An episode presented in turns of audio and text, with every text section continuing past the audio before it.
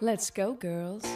Hola, hola, querida comunidad de NUA. ¿Cómo están? Nuestro tercer podcast y obviamente, como siempre, lleno de historias fabulosas con eh, mujeres maravillosas que al igual que tú, al igual que Vero, al igual que yo, tenemos metas, sueños, somos mamás, madres, hijas, tenemos responsabilidades y también tenemos sueños.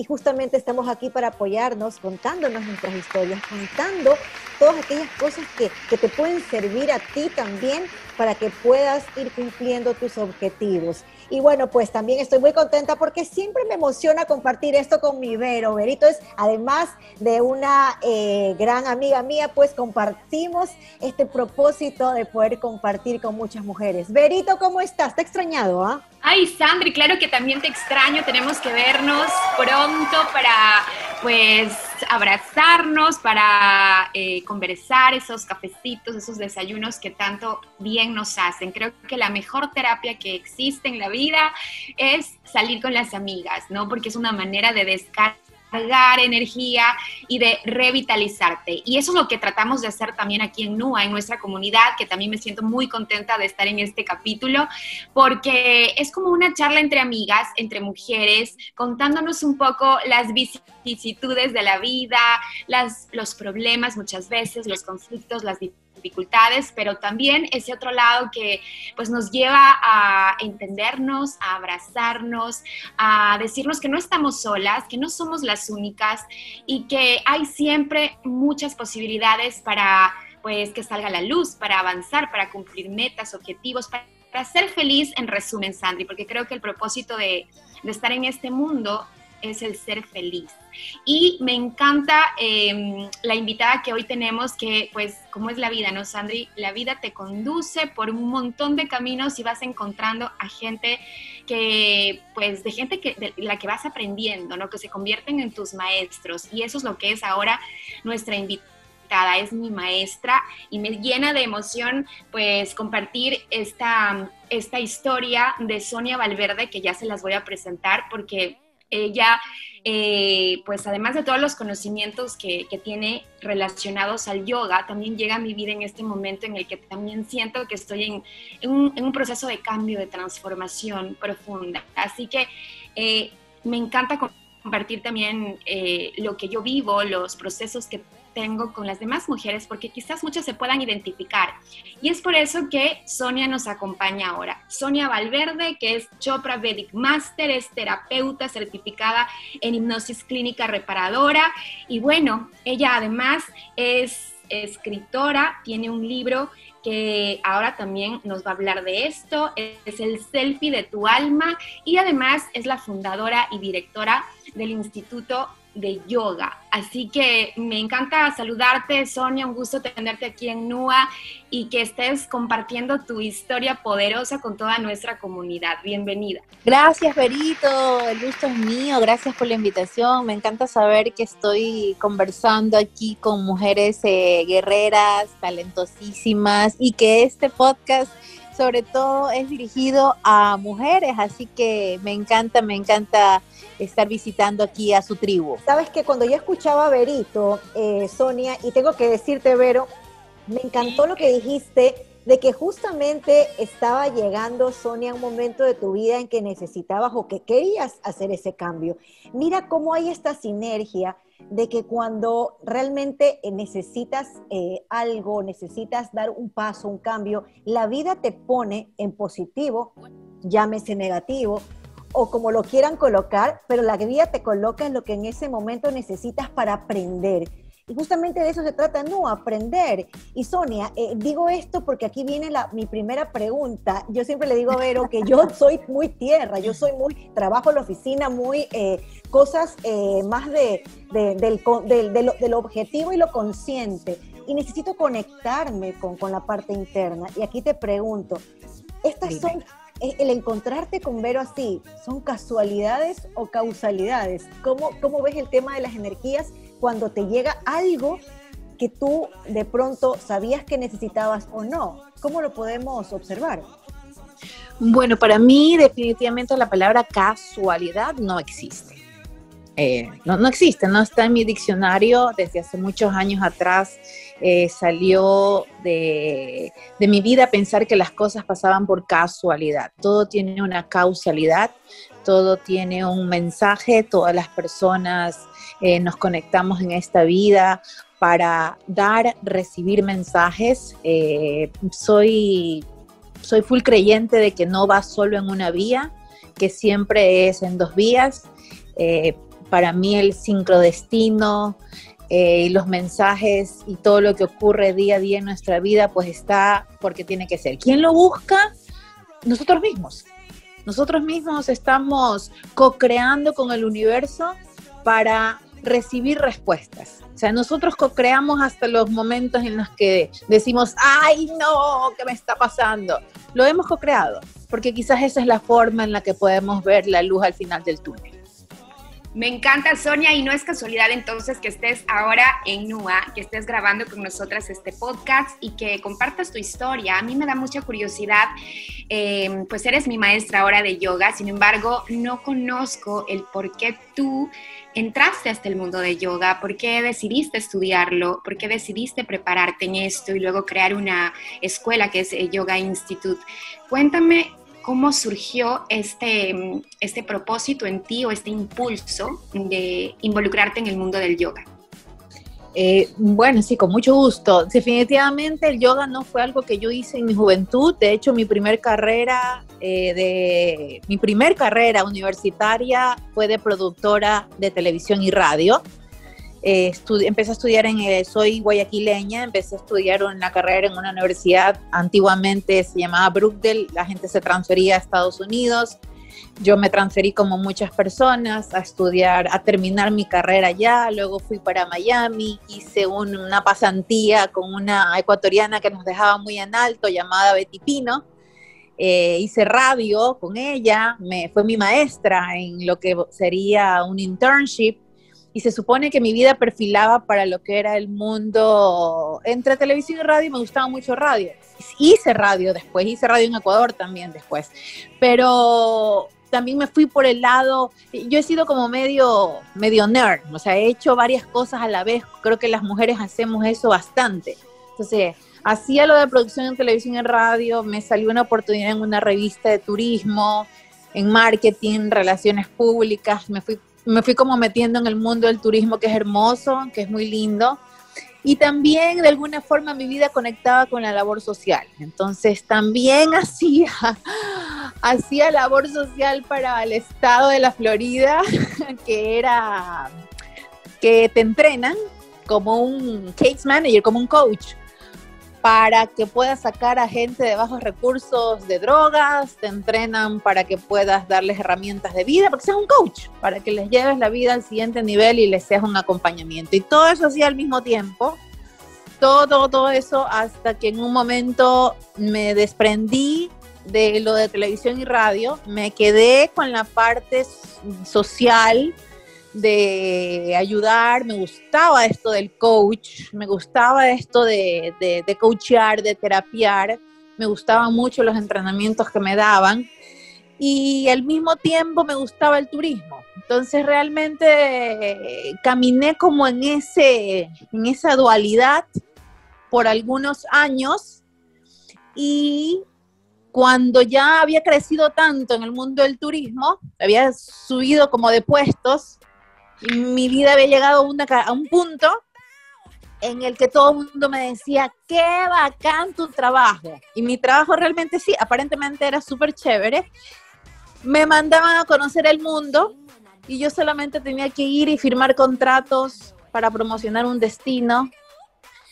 Y así conocí Barbados, Londres, para, para, para Brasil, para Argentina, desde Miami, pues no, donde vivía y todo eso hice por 10 años. Me viajé el mundo. Es que, claro, eso es lo que yo también veía y el mundo lo veía así. Mis padres lo veían así. Decía, wow, o sea, qué buen trabajo, súper bien pagada y solamente viaja. Y era encima de todo, promocionaba una, una playa que está dentro de la playa de Miami Beach, que es una playa exclusiva. Y había muchos impuestos, mucho dinero. Imagina, y te imaginarás, todo era todo era top class, todo era muchos lindos hoteles y todo lindo, pero así, de la nada, y aquí viene porque yo cambio mi vida, de la nada me empiezan a dar ataques de pánico. ¿Y dónde me daban los ataques de pánico? No me daban en tierra, me daban en el avión. En el avión. y era el único, el único sitio donde me daban. Y como te dije, yo viajaba tanto que yo fácil estaba metida en una maleta o en un aeropuerto una vez por semana. O sea, una vez por semana estaba huyendo o viniendo a un sitio. Claro. Sonia, y eso de los ataques de pánico, dices que vinieron o se presentaron en tu vida sin una razón o más adelante ya entendiste la razón. Ahora te resumo la razón. En ese momento no parecía nada. Este, en ese momento parecía que había aparecido de la nada, de repente. O sea, que como que, ¿qué pasó? Lo bueno es que aparte de haber sido alguien que salía con amigas, se tomaba un trago, en algún momento a lo mejor me fumaba un cigarrillo con, un trago, nunca, nunca resoné, estoy hablando hace más de 20 años atrás, ¿no? Eh, nunca resonaba, yo tengo hoy en día 44 años, nunca resoné con pastillas, nunca resoné con drogas, que creo que fue un punto a mi favor, porque apenas yo le conté al médico que lo que me estaba pasando, pues a mí me recetaron Xanax, pero yo no quise tomar. A mí no me, no, no me razonaban las pastillas y me decían, bueno, pero tú tienes, este, estás teniendo ataques de pánico y ¿qué vas a hacer? Hablé con mi jefe, mi jefe me decía que yo tenía que seguir viajando, que los clientes querían verme a mí, que yo manejaba firmas importantes, estaba en una encrucijada. Y lo que hice fue investigar dónde podía trabajar estrés, ansiedad, ataques de pánico de forma natural. Y es así como me tomo unas vacaciones y me voy una semana al centro de Deepak Chopra desde Florida al otro lado a California y me meto una semana, la idea, no estudiar, a ese momento fui como un paciente, ¿no? O sea, llego y sabes qué, desestrésenme. Y es así, en una semana, no solamente, y aquí viene algo muy importante, y es por eso que yo me inspiro y después empiezo a educar a las personas, eh, no solamente que durante la semana hacía yoga por la mañana y yoga por la tarde, meditaba al amanecer y meditaba al atardecer, comía ayurvédicamente, de acuerdo a mi tipo de mente, mi biotipo químico, sino que durante esa semana el alimento también era en conocimiento. O sea, a mí me presentaba doctor Chopra y su cofundador en aquel momento, que en paz descanse, el doctor neurólogo David Simon. Nos pasaban diapositivas y diapositivas y explicaciones. ¿Por qué? Por qué nosotros llegamos a ese nivel de desbalance. Me entero que antes de tener un ataque de pánico yo debía haber pasado por ansiedad, que antes de haber pasado por ansiedad yo debía haber vivido estresada, pero nosotros no nos damos cuenta. Claro. Justo, ayer en, sí, nos acostumbramos. Nos acostumbramos a eso. Justamente ayer en el programa nuestro hablábamos de esto con, con Jack y, es como cuando uno entra en un lugar que apesta. Al principio apesta, luego te acostumbras.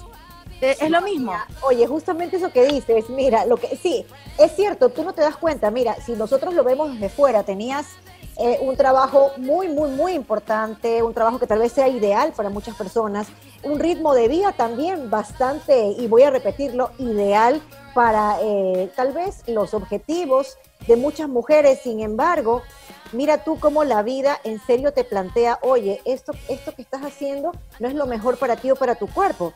Y te lleva solita a, mira, a todo este camino para encontrarte y encontrar esa solución que justamente cuántas mujeres que sufren de ataques de ansiedad deben estar escuchando y tal vez no han pensado en qué he vivido anteriormente o qué he estado pasando para que yo llegue a este punto.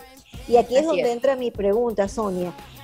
Eh, las personas no siempre queremos enfrentarnos a una realidad o no queremos verla.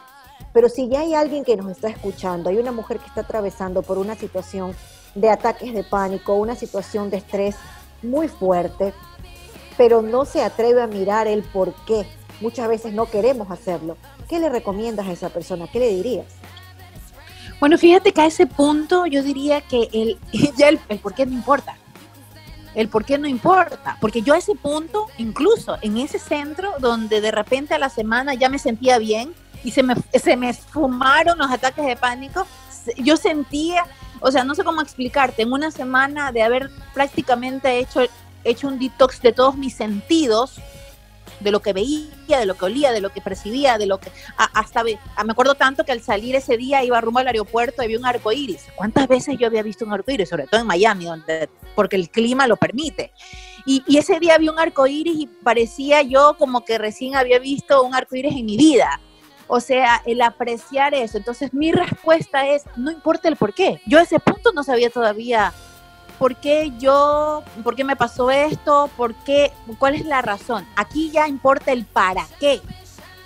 ¿Para qué ocurrió esto? Y yo lo que sí tenía claro, aunque no sabía por qué, me había, había llegado a ese punto, sabía que este hermoso ritmo de vida, bendito sea y lindo para muchas personas, incluso quizás para mí, porque seguía pensando que era muy lindo, ya había sido enough suficiente por un tiempo.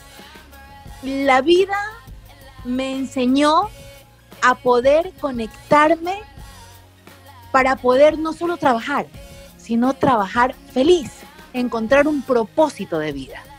Algo que realmente me haga pensar que me pagas o lo hago en regalo, porque lo hago hoy en día de las dos formas. Hago labor social y trabajo y de las dos formas la gente me paga o no para divertirme. Entonces, creo que el para qué era lo más importante. Me encanta, Sonia, eso de llegar a encontrar tu propósito. Hoy por hoy, ¿cuántas mujeres estamos o están todavía sin encontrar ese propósito? Em, y se preguntarán, ok, pero ¿cómo lo, ¿cómo lo descubro o cómo sé cuál es mi propósito? Tú ah, tuviste esta travesía, ¿no? ¿Cómo, ¿Cómo lo podemos descubrir o cómo nos damos cuenta de ese propósito? hay un ejercicio súper fácil que pareciera que, no, no fuera, o sea, pareciera que uno necesita ciencia para saber esto, pero hay algunas cosas. Pero algo muy, muy, muy, muy práctico es, primero, meditar. Si tú aprendes a meditar en silencio, porque para esto cabe recalcar que hay muchas formas de meditar, actual, visual, activa, eh, guiada, etcétera.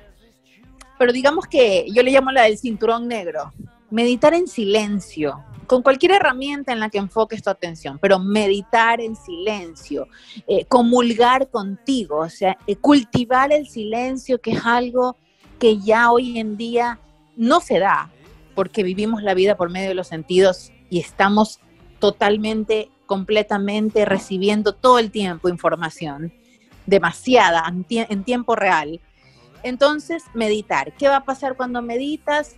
vas a poder aquietar tu mente, las fluctuaciones mentales, incluso escucharte un poco más, a tu propia intuición, a tu propio ser.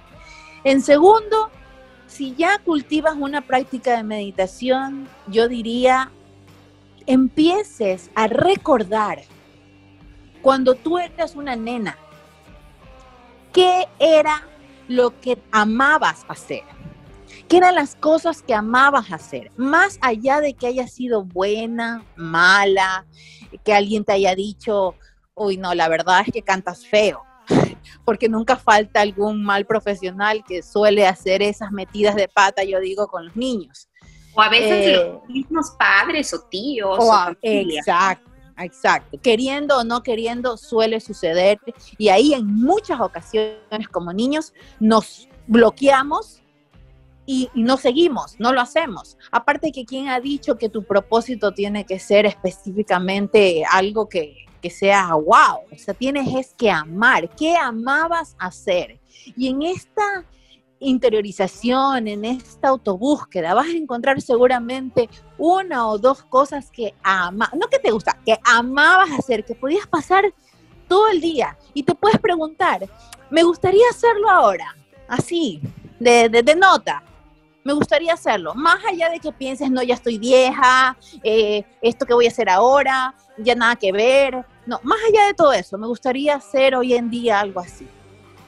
y después que conectas con eso, descubres eso, Continúa meditando día a día y vas a encontrar creativamente la forma de adaptar lo que amas hacer a algo o un emprendimiento o quizás, incluso, quizás a la carrera que tengas. Ahí se convierte ya no en un trabajo o en un hobby, se convierte en un propósito. Y eso fue lo que pasó conmigo, porque si te pones a ver, yo había estudiado broadcasting, había estudiado comunicación, al mismo tiempo había viajado. Estos viajes que yo hacía no solamente eran ir y firmar contratos, yo hice muchos trade shows, hice muchos estos centros de convenciones, aprendí muchas relaciones públicas, marketing, aprendí mucho el socializar con la gente. Te conté que pasé mucho tiempo también trabajando en esto de sacar a gente de drogas, de ayudarles a encontrar un, no un propósito, pero era un trabajo, porque en esta gente estaba, era eh, sin, sin cómo conectar con el día a día. Necesitaban efectivamente de tu apoyo. Entonces, sabes que mientras yo te... Se unió todo. Siempre has tenido, tu propósito es simplemente ayudar, o sea, donde estés, de donde, desde donde estés y lo que hagas, es lo que, lo que siento, lo que veo de todo lo que nos cuentas. Y bueno, pues aquí sí viene una, preguntita, Sonia, un poquito más terrenal, porque como yo te decía, yo soy un poquito más la, la, la, que está más en tierra y por eso justamente nos equilibramos con Vero, porque ella me lleva también hacia mi parte más espiritual, a no olvidarla. Y yo también me la, me la halo a la parte más objetiva. Entonces somos Me parece maravilloso. Eh, eh, sí, y cuántas eh, amigas, cuántas mujeres no deberíamos también unirnos de esta manera para hacer equilibrio. Pero bueno, aquí va mi pregunta. Y ya, como te decía, es un poquito más de trabajo. ¿En qué momento descubres que eh, quieres dedicarte y que quieres certificarte con eh, Deepak Chopra y que realmente este propósito que encontraste quieres convertirlo en tu trabajo y convertirlo no solamente en, en, algo que quieres hacer, sino que sea también pues un negocio, porque todo lo que uno hace desde su profesión también tiene que ser manejado como eso, como un negocio. Entonces, cuéntanos un poquito ya ese salto que diste allí. Bueno, eso es algo muy, un poquito chistoso. Eh, yo terminé, lo que terminé, me regresé, crucé toda la costa del Pacífico al este. Eh, recuerdo, recuerdo que antes de irnos de este, de este retreat de una semana, recuerdo que nos dijeron, hagan comunidad. Hagan comunidad, o sea, conéctense con personas que tengan un pensamiento afín entonces, claro, yo escuché eso, pero me entró por un oído y me salió por el otro porque yo no le, no le puse mucha atención, no era el momento quizás. Entonces yo regresé, regresé a mi trabajo, regresé a mi vida mayamiense, normal. Eh, yo estaba muy entusiasmada, meditaba todos los días, hacía mi rutina, me iba al Whole Food Market, me compraba mi comida, pero era yo un lunar alrededor de varias personas con, en otro ritmo de vida. Y no que era malo, pero era otro ritmo de vida. Entonces, me duró ese, esa energía y eso me duró poco menos de un mes. Cuando empecé a sentir otra vez los estragos, como que yo quería entrar en ansiedad. Entonces yo dije, a ver, a ver, a ver, ¿Quién no me puede estar yendo al centro Chopra cada vez que me dé esto? Porque entonces voy a terminar en la ruina, porque barato no es. Entonces me voy, pero me voy con una finalidad y esta, y no estudiar, nada que ver. Esta sí es la parte que yo le recomiendo a todo el mundo. Hay que, hay que ser eh, indagadores hay que, hay que, hay que ser investigadores. Hay que siempre, yo le digo a los alumnos, agarren lo que yo les digo y vayan, investiguenlo más. Fíjate que eso había sabido ser hasta un rama, estaba dentro de un rama del yoga, lo que te estoy diciendo. Eh, el investigar, el autoconocimiento, es responsabilidad de cada persona. Entonces yo me fui sin darme cuenta con eso. Yo regresé con el objetivo de comprender por qué esto me había durado tanto tiempo, cómo es que yo había seguido, por qué me estaba sintiendo mal otra vez y qué pasaba. Y esto fue lo que me contestó uno de mis más grandes maestros, que es incluso autor de uno de los libros con los que nosotros somos guías en esta escuela. Es el libro, un libro azul que se llama Los secretos de la meditación, escrito por David G., que en aquel entonces era rector de, de la Universidad Chopra, y él me contestó algo que nunca más en la vida me lo olvidé. Fueron santas palabras para mí y se las comparto hoy en día para que las pongan en práctica. Él me dijo, si tú quieres masterar, masterizar algo en tu vida, enséñaselo a otros todos los días. Encuentra la forma de lo que tú quieres masterar en ti, en ti, para ti. Quieres tenerlo presente, que no se te olvide, porque la vida te puede distraer de muchas formas. Tú puedes estar muy concentrado, pero les repito, la, la, información que nos entra por los sentidos día a día nos puede hacer perder nuestro objetivo final, que es ser más feliz de lo que ya somos. Entonces, te pierdes, te pierdes con, con una tentación, te pierdes con, con, con, alguien que te haga una propuesta, te pierdes que tú querías hacer el bien, pero de repente alguien te ofreció una oferta de trabajo súper interesante y era, era bueno para la casa porque era económico, pero no tenía nada que ver con lo que tú amabas. Entonces, muchas formas te puedes perder en el camino. Entre esas, me dice esta persona, encuentra la forma de recordar todo lo que te haya hecho bien, lo que tú quieres recordar, día a día, enseñándoselo a otros. ¿Cómo? A tú verás. Tú puedes enseñarla, tú puedes ir a una, hacer labor social, tú puedes abrirte un programa de radio, así como hacías tú programas de radio antes. Tú verás, tú puedes escribir si quieres. Y al final, esas fueron para mí las palabras indicadas. Dije, ¿dónde firmo? Porque yo quiero. Si yo voy a enseñar esto, tengo que estar educada. Entonces, me metí, estudié y decidí dedicarme a eso. Me encanta, Sonia, porque yo no sabía esta parte de tu vida y saber que este mm, Yoga Institute surge de toda esta historia. Imagínate que con todo ese brillo y esa luz que tienes tú y con todo este estas enseñanzas y con todo lo que pues compartes de manera espontánea, sin retenerte nada, que es lo más lindo, pues eh, sigues ayudando a más mujeres, a más, no solo mujeres, porque en tu escuela hay hombres y mujeres. Y la verdad es que mm, me encanta, ¿sabes? Yo espero que estos mensajes que nos has dado, yo de hecho anoté algunas cosas y espero que nuestras amigas de, de, la comunidad también lo hagan y que pongan en práctica, que chequen esto cada día y que, y que lo vayan visualizando para que se introduzca en su vida y se integre. Ahora, Sonia, algo importante también es que además de que tú enseñas, además de que eres autora del libro que mencioné al inicio, pues eh, también me gustaría que le digas a, toda la comunidad NUA sobre lo importante que es el yoga y cómo puede ayudarte en la vida, sobre todo si nos enfocamos también a estas mujeres empresarias, emprendedoras, trabajadoras, que a veces cumplimos tantos roles, no solo somos mujeres eh, trabajadoras, también somos madres, estudiantes. ¿Cómo nos puede beneficiar esta práctica para ser mujeres felices o tener una empresa y que nuestros eh, trabajadores sean felices? ¿Cómo introducimos el yoga en, en este sentido? Bien, este, empiezo agarrando algo de lo que tú dijiste. Hacemos muchos roles. Lo primero que puedo decir es que apréndase a poner el rol que está desempeñando en el instante que está desempeñándolo, hágalo al 150%. Luego saques ese disfraz y póngase frente al que le toca y también hágalo al 150%. Eso significa vivir completamente mindful. O sea, en cada instante, lavo los platos, los lavo bien. Soy mamá, soy mamá. Soy amante, soy amante. Soy empresaria, en ese momento soy empresaria. No puede haber todo, no puedo tener las dos, las informaciones en el mismo tiempo.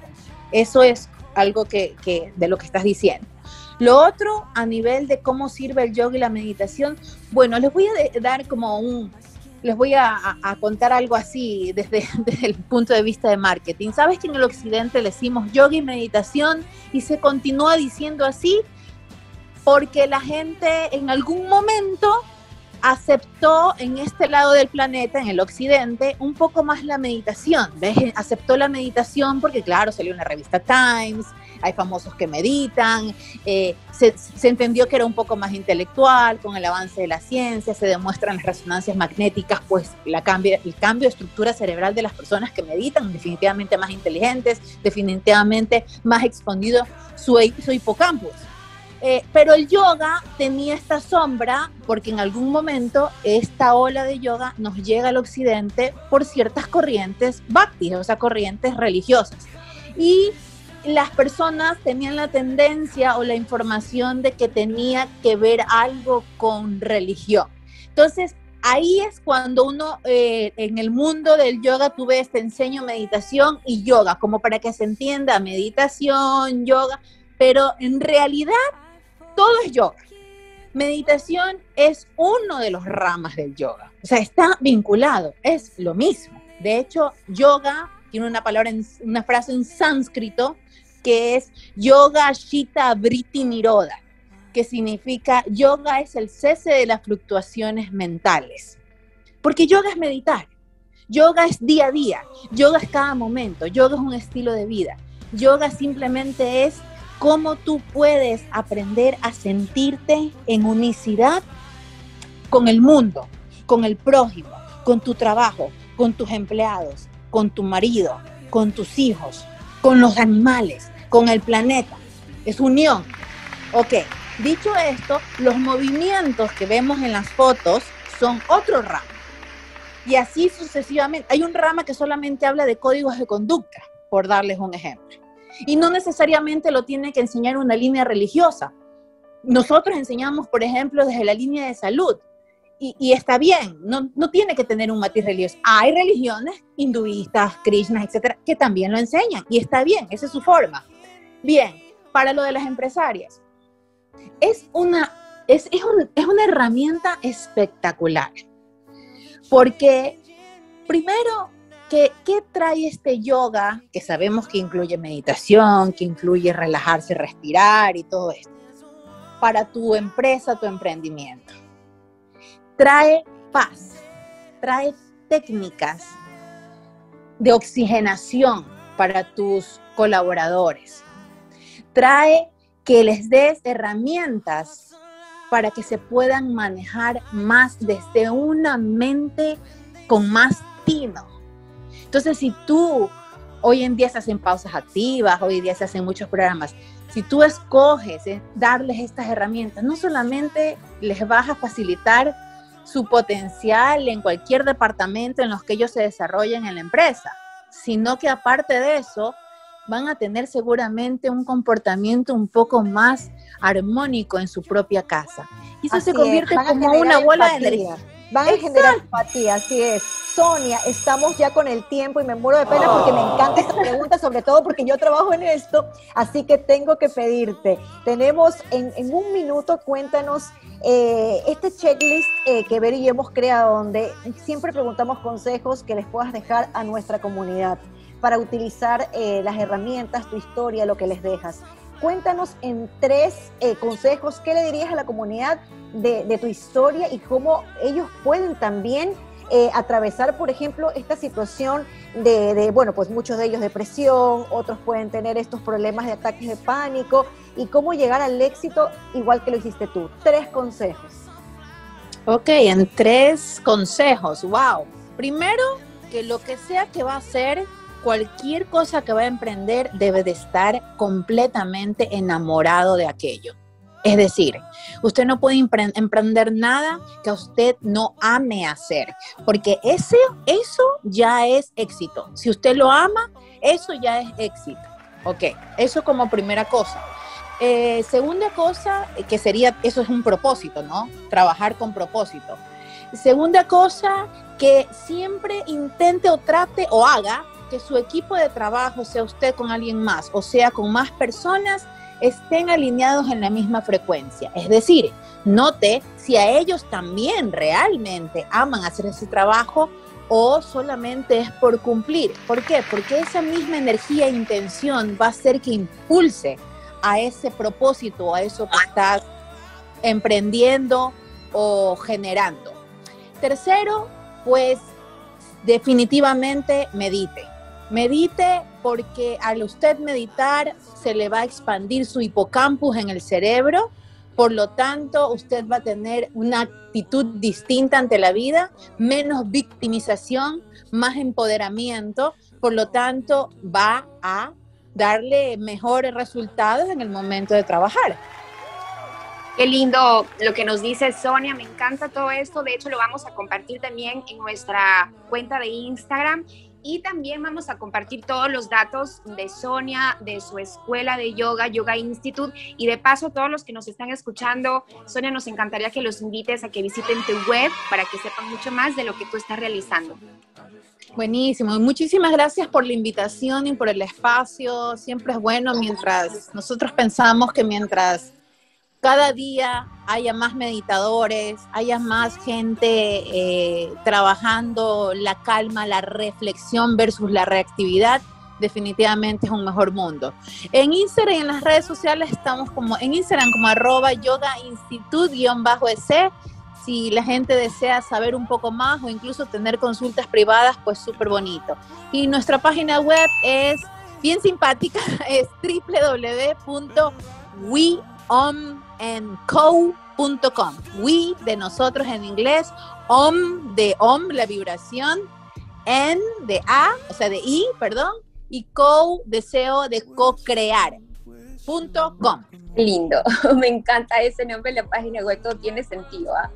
Y bueno, pues si sabemos dónde conectar a Sonia, yo creo, chicas, que de aquí tenemos que reunirnos para hacer una clase de yoga. Yo al menos he quedado pues súper emocionada me encanta, pero como les decía, pues también eh, sería muy bueno practicar no solamente en línea, sino también físicamente mientras se maneje bajo las medidas de bioseguridad.